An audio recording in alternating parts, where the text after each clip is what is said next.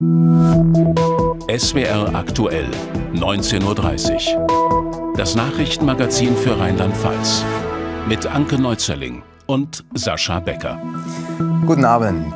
So sieht das aus, wenn die Mainzer Narrenschar die politische Lage betrachtet. In dem Fall die weltpolitische als stürmische Großwetterlage. Das ist aber nur ein Motivwagen, der am Rosenmontag über die Mainzer Straßen rollt. Der Mainzer Karnevalverein hat die Wagen heute präsentiert. Wir zeigen sie Ihnen alle in einer Bildergalerie zum Durchklicken bei uns im Internet. Und Jan-Boris Rätz hat jetzt auch einige. In Putins Augen schaut man als erstes in der Halle bei der Vorstellung der diesjährigen Motivwagen. EU-Kommissionspräsidentin von der Leyen stemmt sich gegen Putins scharfen Wind. Und auch hier ist die Message klar. Die russischen Panzer sollen in die Knie gehen. Insgesamt zehn Motivwagen haben sie für den diesjährigen Rosenmontagszug hier in Mainz gebaut. Nach zwei Jahren Corona verspüren wir auch, die Leute wollen wieder fröhlich feiern und es wird sicherlich ein Fest in den nächsten Tagen hier in dieser Stadt.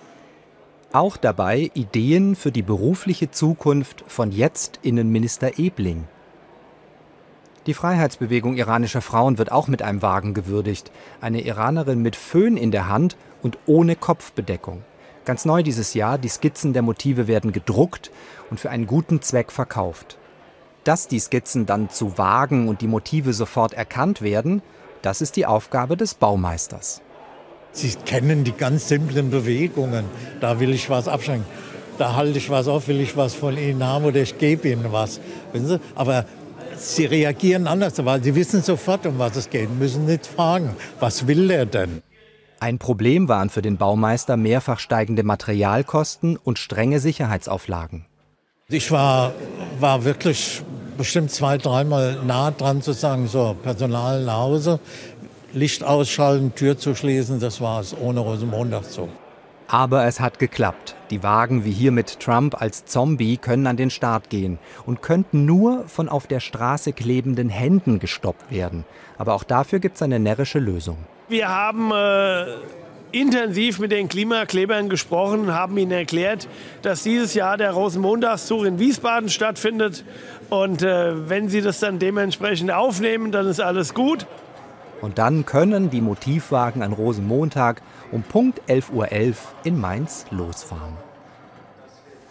In der Hochburg Mainz kann der Rosenmontagszug also inklusive der Motivwagen, so wie man das kennt, über die Bühne gehen. Wobei, wir haben es gehört, auch in Mainz ärgern sich die Verantwortlichen über die neuen Sicherheitsauflagen. Woanders führen die aber dazu, dass die Umzüge nur mit Einschränkungen rollen. In Andernach zum Beispiel müssen einige Wagen in der Halle bleiben, berichtet Heike Löser. Eine ganze Halle voller Karnevalswagen, aber in den Einsatz kommt davon keiner. Auch nicht der Prinzenwagen. Allen fehlt die TÜV-Plakette. Das sogenannte Brauchtumsgutachten, das für Karnevalswagen bis 6 km/h galt, ist abgeschafft. Zugfahrzeuge und Prunkwagen über dreieinhalb Tonnen müssen für den Rosenmontagszug seit neuestem Bremsen wie beim Lkw haben. Die müssen druckluftgebremst sein, heißt Zweileitungs-Druckluftbremsanlage. Selbst wenn wir es finanziell und vom Aufwand her stemmen könnten, dass wir die beschafft bekommen oder nachgerüstet bekommen, ist immer noch die Frage, wo hole ich die ganzen Zugfahrzeuge her. Um fünf Wagen bangt der Verein noch. Hier beim Andernacher TÜV ein letzter Check. Fest steht aber jetzt schon, die neue Dampflok, die den Andernacher Zug anführen sollte, bleibt in der Halle. Hunderte Arbeitsstunden der Ehrenamtlichen verpufft für nix. Natürlich schade. Ne? Ich hatte mich sehr gefreut, weil ich habe nämlich extra, haben wir hier eine Nebelmaschine eingebaut. Und äh, ich habe vorne den, den Punkt, wo ich draufdrücken kann, wo ich dann Qualm hätte machen dürfen. Da, da habe ich mich riesig drauf gefreut, aber es ist natürlich, soll nicht sein. Normalerweise hat der Zug in Andernach 22 Motivwagen. Für dieses Jahr rechnet der Festausschuss mit nicht einmal mehr der Hälfte. Von den großen Aufbauten wird nicht viel zu retten sein. Die auseinanderbauen und dann auf einen anderen Wagen draufbauen, da sind die kaputt. Das geht nicht. Die sind ja fest verbunden mit dem Unterwagen. Ne? Und wenn sie den jetzt losmachen, oder So müssen sie zerschneiden. Ne? Das geht nicht. Immerhin, eine gute Nachricht gibt es. Der Ersatzprinzenwagen hat TÜV bekommen, darf auf die Straße. Der ist Gott sei Dank drüber gegangen. Jetzt haben sie wenigstens einen Prinzenwagen. Prinz kann wohl schlecht zu Fuß gehen. Ne? Bleibt nur die große Frage für alle Jecken, wie transportieren die anderen Gruppen ihr Konfetti, Popcorn und Kamelle, wenn am Rosenmontag die zwölf Motivwagen in Andernach in der Halle bleiben. Das kann ungemütlich werden morgen für Eltern, deren Kinder nicht in die Kita können, weil sie geschlossen hat, oder für manche, die in Krankenhäusern für eine OP eingeplant waren. Denn es gibt Warnstreiks im öffentlichen Dienst. Und morgen sind laut Gewerkschaft Verdi die größten Versammlungen für diese Woche in Rheinland-Pfalz geplant, und zwar in Ludwigshafen und Kaiserslautern. Aber schon heute kam es zu Aktionen und spürbaren Auswirkungen in Worms, Landau und Pirmasens. Stefan Wirbelauer und Holger Schäfer berichten. Er ist Pflegekraft am Krankenhaus in Pirmasens. Heute aber ist er auf der Straße, will, dass seine Arbeit mehr gewürdigt wird, auch finanziell. Mehr Geld und mehr Anerkennung für das, was ich jeden Tag leiste. Bessere Bezahlung, ähm, bessere ähm, Arbeitsbedingungen und ähm, einfach äh, eine bessere strukturelle Versorgung unserer Patienten gewährleisten zu können, auch für die Zukunft. 10,5 Prozent, aber mindestens 500 Euro mehr für die Angestellten im öffentlichen Dienst. Das ist die Forderung. Es wird noch mehrere Verhandlungsrunden geben. Trotzdem sei es richtig, jetzt schon zu streiken und zu demonstrieren, sagt die Gewerkschaft. Die Demonstrationen sind deshalb so wichtig, weil die Arbeitgeber seit Oktober unsere Forderungen kennen und uns leider in der ersten Verhandlungsrunde kein Angebot angeboten haben. Und das ist nicht wertschätzend. Und deshalb ist es sehr wichtig, dass vor der zweiten Verhandlungsrunde den Arbeitgebern klargemacht wird, dass das hier wichtig ist, dass die Beschäftigten die 10,5 Prozent mindestens 500 Euro auch verdient haben. Die Streiks legen Pirmasens heute fast lahm. Es fahren keine Stadtbusse, die meisten Kitas geschlossen. Am städtischen Krankenhaus mussten Operationen verschoben und ein Notdienstplan erstellt werden, weil Pfleger Matthias Merker und viele seiner Kollegen im Ausstand sind. Der Geschäftsführer des Krankenhauses versteht ihre Forderungen, sagt aber, viele Kliniken könnten sich höhere Löhne nicht leisten. Kurzfristig sind die Krankenhäuser Deutschlands, auch wir, in einer prekären Situation aufgrund des Corona-Nachklapps, der jetzigen Rahmenbedingungen, der Kostensteigerungen, die nicht gegenfinanziert sind und kurzfristig wird eine Umsetzung von sieben oder zehn Prozent Gehaltssteigerung eine große Zahl von Krankenhäusern in Deutschland direkt in die Insolvenz führen. Auch viele Kommunen sagen, sie seien kaum in der Lage, höhere Gehälter zu zahlen. Es ist schwierig zu sagen, Staat oder eben Arbeitgeber sollen alles ausgleichen, was da über uns hereingebrochen ist. Das ist ja im Grunde eine Situation, die Inflation, die Krise, Ukraine-Krieg, ist eine Situation, die sich keiner ausgesucht hat. Und äh, da müssen wir gemeinschaftlich reagieren. Wir brauchen einen Kompromiss letztendlich. Noch liegen Arbeitgeber und Arbeitnehmer aber weit auseinander. Die Verhandlungen gehen weiter, voraussichtlich bis Ende März. Wo gibt es morgen überall Warnstreiks im Land? Mehr dazu auf unserer Online-Seite auf swraktuell.de. Und hier bei uns jetzt Kurznachrichten. Im Verkaufspoker um den Flughafen Hahn gibt es nun auch Interesse eines türkischen Flughafenbetreibers. Anke. Nach SWR-Informationen ist die JDA-Gruppe mit Sitz im türkischen Dalaman in Kontakt mit dem ursprünglich erfolgreichen Bieter Swift Conjoy. Swift Conjoy hatte den höchsten Kaufpreis geboten, aber nie gezahlt. Das Geld könnte jetzt möglicherweise vom türkischen Flughafenbetreiber kommen. Kreise am Hahn mahnen allerdings zur Vorsicht. Mehr als eine Interessensbekundung aus der Türkei gebe es bisher nicht. In Rheinland-Pfalz laufen in zwei Wochen weitere Corona-Schutzmaßnahmen aus. Das hat das Gesundheitsministerium mitgeteilt. Danach müssen Beschäftigte in Arztpraxen, Krankenhäusern und Pflegeeinrichtungen keine Maske mehr tragen. Auch die Testpflicht entfällt. Für Besucherinnen und Besucher medizinischer Einrichtungen bleibt die Maskenpflicht weiter bestehen. Der Rechnungshof hat die schlampige Lagerung von Beweismitteln bei der Polizei gerügt. Nun hat der Bund Deutscher Kriminalbeamter in Rheinland-Pfalz die Kritik bestätigt. Ein Sprecher der Gewerkschaft sagte dem SWR, der Rechnungshof habe den Finger in die richtige Wunde gelegt. Der Rechnungshof hat zum Beispiel herausgefunden, dass bei Drogen oder Waffen aus den Asservatenkammern der Polizei häufig niemand sagen konnte, wie viel davon schon vernichtet wurde. Das heißt, die hatten da gar keine Ahnung. Ähnlich war es beim Bargeld. In einem Fall konnte eine Asservatenstelle noch nicht mal sagen, wie viel Bargeld die eingelagert haben. Das konnte man nur schätzen und kam auf sagenhafte 150.000 Euro. Ja, und diese Ahnungslosigkeit, dieser fehlende Überblick, der wird zum Problem.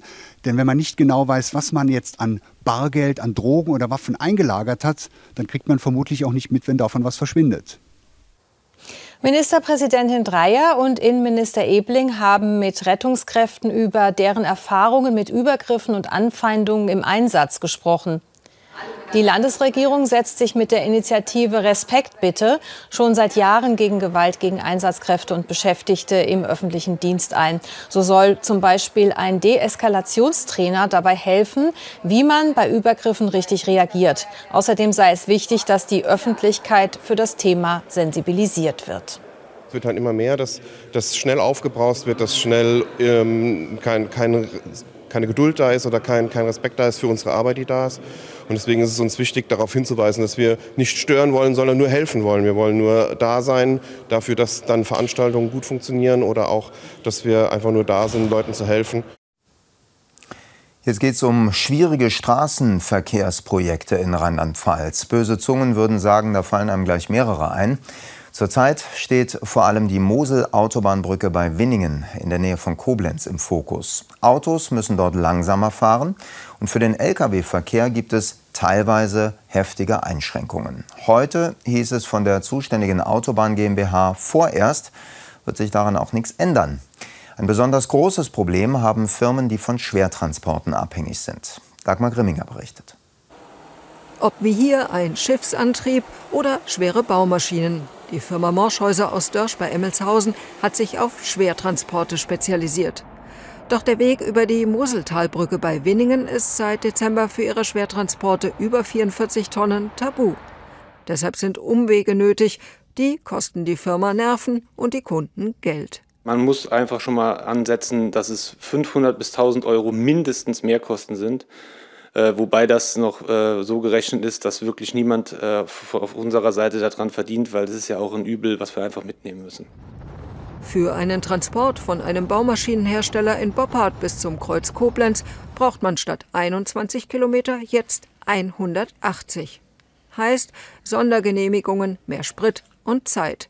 Touren zu den Häfen dauern jetzt mehrere Tage. Fahrer kommen seltener heim zur Familie. Die Wünsche der Fahrer muss man auch heutzutage äh, höchst sensibel ähm, äh, erfüllen und äh, da geben wir uns normalerweise auch sehr viel Mühe, nur da wird einem wieder schwer äh, in, in die Suppe gespuckt sozusagen bei der Planung.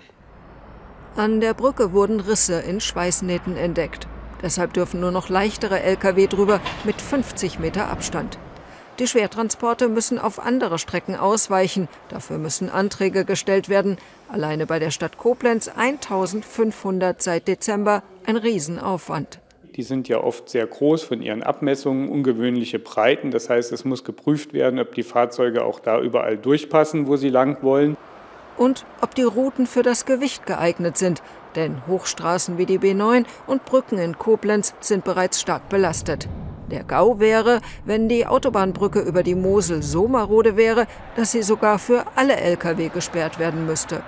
Das wäre für die Stadt in der Tat ein ganz großes Problem und eine ganz große Herausforderung, weil diese Fahrten sind ja nicht genehmigungspflichtig. Das heißt, der Lkw-Verkehr könnte sich seinen Weg durch die Stadt suchen. Und dann muss die Stadt prüfen, was es für Möglichkeiten hätte zu kanalisieren. Wie steht es also genau um die Moseltalbrücke? Die Autobahn GmbH erklärt heute in Montabaur, derzeit würden insgesamt 76 Querträger überprüft, ob sich dort weitere Risse zeigen. Parallel läuft eine Probenahme, insgesamt 100 Stück. Äh, wir werden den Stahl untersuchen ähm, über die Dauerhaftigkeit, sein Spritverhalten und wie verformbar er noch insgesamt ist. Wie viel die Brücke noch tragen kann, auch das wird neu berechnet. Ergebnisse soll es im Frühjahr geben, im Sommer dann, was instand gesetzt werden muss. Das Bangen in der Region geht also weiter. Bangen ist ein Stichwort, das uns auch zu einem anderen Verkehrsprojekt führt. Wir wechseln dabei aber die Region, und zwar in die Pfalz. Der vierspurige Ausbau der B10, der treibt dort immer noch viele um. Diejenigen mit handfestem Pendel- und Wirtschaftsinteresse, aber auch diejenigen, die mehr die Umwelt im Blick haben. Dazu jetzt David Kerzis. Ein rund vier Hektar großes Waldstück wurde entlang der B10 bei Hauenstein abgetragen. Für den Vorsitzenden der Bürgerinitiative Queichtal, Werner Herzog, ein Skandal. Wirtschaftsinteresse zähle mehr als Umweltschutz. Ja, wir stehen hier auf einer geplanten Raststätte für im Transit fahrenden Lkw-Verkehr auf der B10, der eigentlich hier nichts zu suchen hat. Der, der, Verkehr, der hier durchgeleitet werden soll durch den Pfälzerwald, ist induzierter Schwerlastverkehr von den Strecken A4 und A6, die eigentlich als transeuropäische Achsen gedient haben. Der Ausbau habe rein wirtschaftliche Interessen, so Herzog. Ein Teilstück der B10 von Pirmasens bis Hinterweidenthal ist schon vierspurig. Der Rest der rund 50 Kilometer langen Strecke teils zwei- oder dreispurig. Im Bundesverkehrswegeplan ist der Ausbau der B10 als vordringlich eingestuft. Aber genau in diesem Plan sehen die Umweltschützer ein Manko. Wir wissen ja, ähm, in dem Bundesverkehrswegeplan wurden die Klimaschutzziele von 2016 nicht eingearbeitet. Der Verkehr hat ähm, leistet überhaupt gar keinen CO2-Beitrag. Das sind noch viele Ecken und Kanten, die eine Neubewertung erfordern. Und dann fällt unserer Meinung nach hier der Abschnitt raus. Damit hätte die Bürgerinitiative ihr Ziel, und zwar den Stopp des Fernstraßenprojekts im Biosphärenreservat Pfälzerwald, erreicht. Doch das zuständige Wirtschaftsministerium sieht keinerlei Versäumnisse, welche einen Ausbaustopp der B10 rechtfertigen würden. Ich habe kurz nachdem ich Ministerin wurde, auch die Naturschutzverbände auch zu einem runden Tisch, auch hier ins Ministerium eingeladen, um auch fortlaufend im Dialog auch zu sein und das auch weiter zu bleiben. Und bei all den Baumaßnahmen versuchen wir schon mit größtmöglicher Verträglichkeit für Umwelt- und Naturschutzbelange auch die Dinge zu realisieren. Die B10, ein Musterbeispiel für kollidierende Umwelt- und Wirtschaftsinteressen. Der Streit währt nun schon fast 40 Jahre. Ein Kompromiss scheint in weiter Ferne. Bundesstraße, Bundesautobahn, Bundesverkehrswegeplan, über all das wird in Berlin entschieden. Deswegen schalten wir jetzt zu unserem Hauptstadtkorrespondenten, zu Georg Link. Grüne und FDP prallen bei diesen Themen ja regelmäßig aufeinander. Wie sehr haben die sich verhakt? Die haben sich mächtig verhakt und nach der erfolglosen, aus Sicht der FDP erfolglosen Berlin-Wahl noch mehr denn je. Denn danach waren sehr scharfe Töne zu hören von der FDP. Ihr Chef Lindner hat gesagt, ähm, eine Politik gegen das Auto gibt es nicht. Eine andere FDP-Stimme hieß, wenn es keine neuen Autobahnen gibt, dann gibt es auch für die Grünen keine neuen Stromtrassen. Also die FDP verweist sehr stark darauf, dass auch allein der Güterverkehr sich bis 2051 um 46 Prozent nach oben entwickeln wird. Also Quintessenz, wir brauchen neue Straßen und die Grünen sagen, auch neue Autobahnen und die Grünen sagen, na, das ist ja noch schöner, gerade wo der Verkehr im Klimaschutzbereich so ein Defizit hat, das kommt gar nicht in Frage, jetzt auch noch schneller neue Autobahnen zu bauen. Und kann man aus dem, was sich da gerade in Berlin tut, was ableiten? Was heißt das für Projekte in Rheinland-Pfalz wie B10, wie den A1-Lückenschluss? Hat es was zu bedeuten? Naja, wir sehen ja also bei der Mosseltalbrücke, wenn ich damit anfange, da muss natürlich geplant werden, dass man das, äh, dass man da das ausbessert. Ähm, bei der B10 haben wir einen Planfeststellungsbeschluss, da wird jetzt einzelne Abschnitte werden gebaut und bei der A1 selber ist man ja im Planfeststellungsverfahren für einen äh, Teil, der auf rheinland-pfälzischem Gebiet äh, liegt. Aber das ist natürlich weit von dem entfernt, was sich diese neue Ampel vorgenommen hat, nämlich die Planungs- und Genehmigungszeiten zu halbieren, sondern das geht alles, auch was hier im Land passiert passiert, äh, sozusagen den normalen Gang der Dinge. Dann sind wir also wieder beim Verhaken. Wie kann der politische Streit denn aufgelöst werden? Es gab ja im vergangenen Monat einen Koalitionsausschuss nur zu diesem Thema, der ergebnislos zu Ende gegangen ist. Jetzt hat man äh, eine Klausur angesetzt, der, äh, des Bundeskabinetts am 5. und 6. März wird die wohl sein. Und da muss der gordische Knoten sozusagen durchschlagen werden, vielleicht auch in einem Spitzengespräch zwischen dem Bundeskanzler, zwischen dem Grünchef, zwischen dem FDP-Chef. Das ist so die, der Zeitplan. Man will es eigentlich im März irgendwie lösen und es ist auch höchste Zeit. Vielen Dank nach Berlin, Georg Link. Und hier im Studio geht es nochmal weiter mit Kurznachrichten. Der verurteilte Polizistenmörder von Kusel stand wieder vor Gericht. Der Prozess begann am Vormittag im Saarland. Andreas S. wird am Amtsgericht Neunkirchen vorgeworfen, im September 2017 ohne Jagdberechtigung ein Reh erschossen zu haben. Danach soll er ungebremst auf einen Zeugen zugefahren sein. Dieser konnte sich jedoch retten und blieb unverletzt. Der Angeklagte wies alle Vorwürfe zurück. Im November war Andreas S. wegen Mordes an zwei Polizisten zu lebenslanger Haft verurteilt worden. Auf rheinland-pfälzischen Autobahnen gab es heute zahlreiche schwere Unfälle. Dabei kamen zwei Lkw-Fahrer und ein Kleinkind ums Leben. Auf der A1 war in einer Baustelle ein Transporter auf einen Kleinwagen aufgefahren. Das lebensgefährlich verletzte Kleinkind wurde per Hubschrauber in eine Klinik gebracht, wo es später starb. Auch zwei weitere Unfallbeteiligte kamen in Krankenhäuser. Infolge des Staus ereigneten sich noch zwei weitere Unfälle. Tödlich verlief auch ein Unfall auf der A3. Ein Lastwagen war an einer Stauende auf zwei weitere aufgefahren. Dabei traten Chemikalien aus.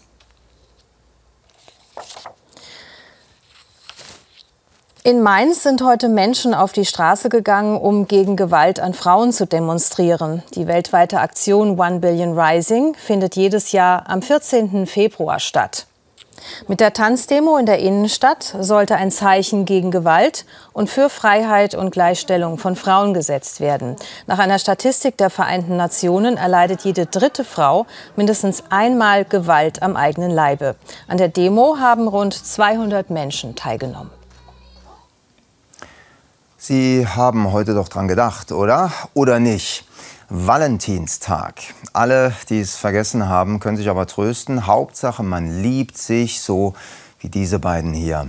Überhaupt im Tierreich gibt es tolle Vorbilder für uns Menschen und unsere Beziehungen. Darüber konnte man heute in Landau ganz viel lernen bei einer besonderen Valentinstagführung im Zoo. Nicoletta Preveta hat sie mitgemacht. Ich weiß, dass jeder von mir spricht. Alles dreht sich nur um mich. Jeder hat mich schon gespürt.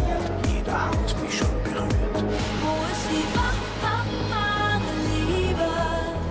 Diesen beiden ist es gelungen, die einzig wahre Liebe zu finden.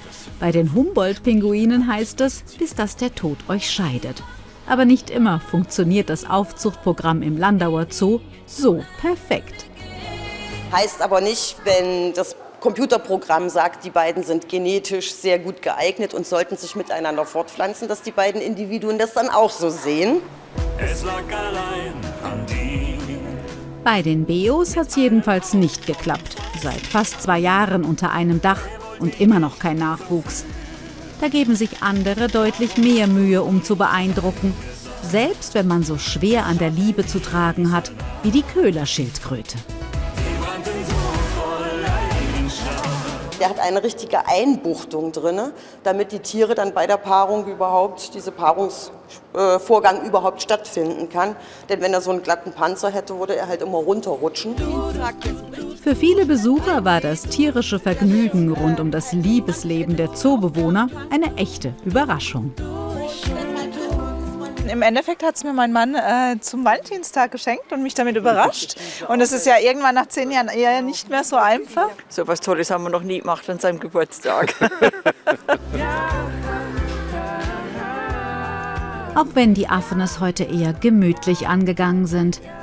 Der Frühling ist ja noch weit. Ich und du. So, und jetzt probieren wir mal was. Einstimmen auf heute Abend, auch wenn es bei mir ein bisschen holprig wird. Am Dienstag vor Fastnacht, ich sag's euch genau, im SWR-Fernsehen zählt eins nur. Helau, die Bohnebeitel aus Mombach uns grüßen und Rheinland-Pfalz den Abend versüßen.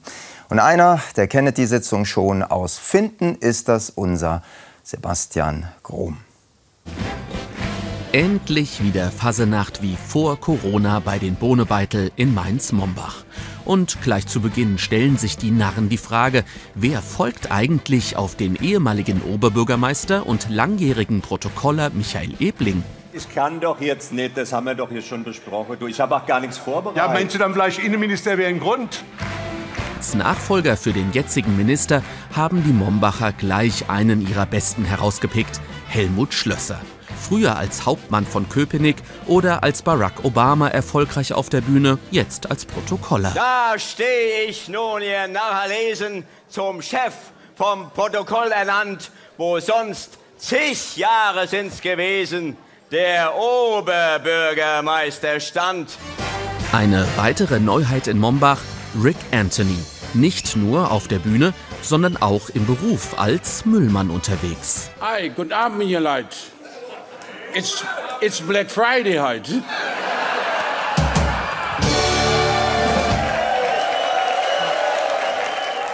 I'm black von Fuß bis Scheitel. And I want to be a Bohnenbeutel. Rick Anthony, mit seiner sympathischen Art einer der Höhepunkte der Sitzung, vom Saal gefeiert mit stehenden Ovationen. Für Begeisterung sorgen natürlich auch die Musikgruppen, vor allem die Maledos, eine der bekanntesten Gesangsgruppen der Mainzer Fasnacht. Rot, weiß, blau, gelb, na, na, na, na. Rot, weiß, blau, gelb, na, na, na, na. Rot, weiß, blau, gelb, na, na, na, na. Sind die Farben Ja, und bei einer Sitzung der Bohnebeitel darf einer natürlich nicht fehlen, Heinz Meller. Ihn erlebt man auch in diesem Jahr wieder in einer Doppelrolle, als Sitzungspräsident und als Fra Bohnebeitel. Altwerden ist ein interessanter Prozess. Ich weiß heute schon, was ich morgen vergesse. Ja, du Die Fastnachtslegende Hildegard Bachmann ist heute Abend natürlich genauso dabei wie Mainzelmännchen Jürgen Leber oder das farbenfrohe Samba-Ballett Fun and Dance aus Mainz-Hechtsheim. Alles in allem setzen die Bohnebeitel auf eine Mischung aus Neuem und Bewährtem und vor allem auf viel Mensa Gokolores. So schön, kann genau so schön wie am Rio Grande sein. Und das alles sehen Sie gleich nach dem Wetter und der Tagesschau ab 20.15 Uhr hier bei uns. Und wir wünschen ganz viel Spaß dabei. Und weil die Narren so ausgiebig feiern, entfällt heute unsere Spätsendung. Also von uns beiden einen schönen Bohnebeidelabend und bis morgen.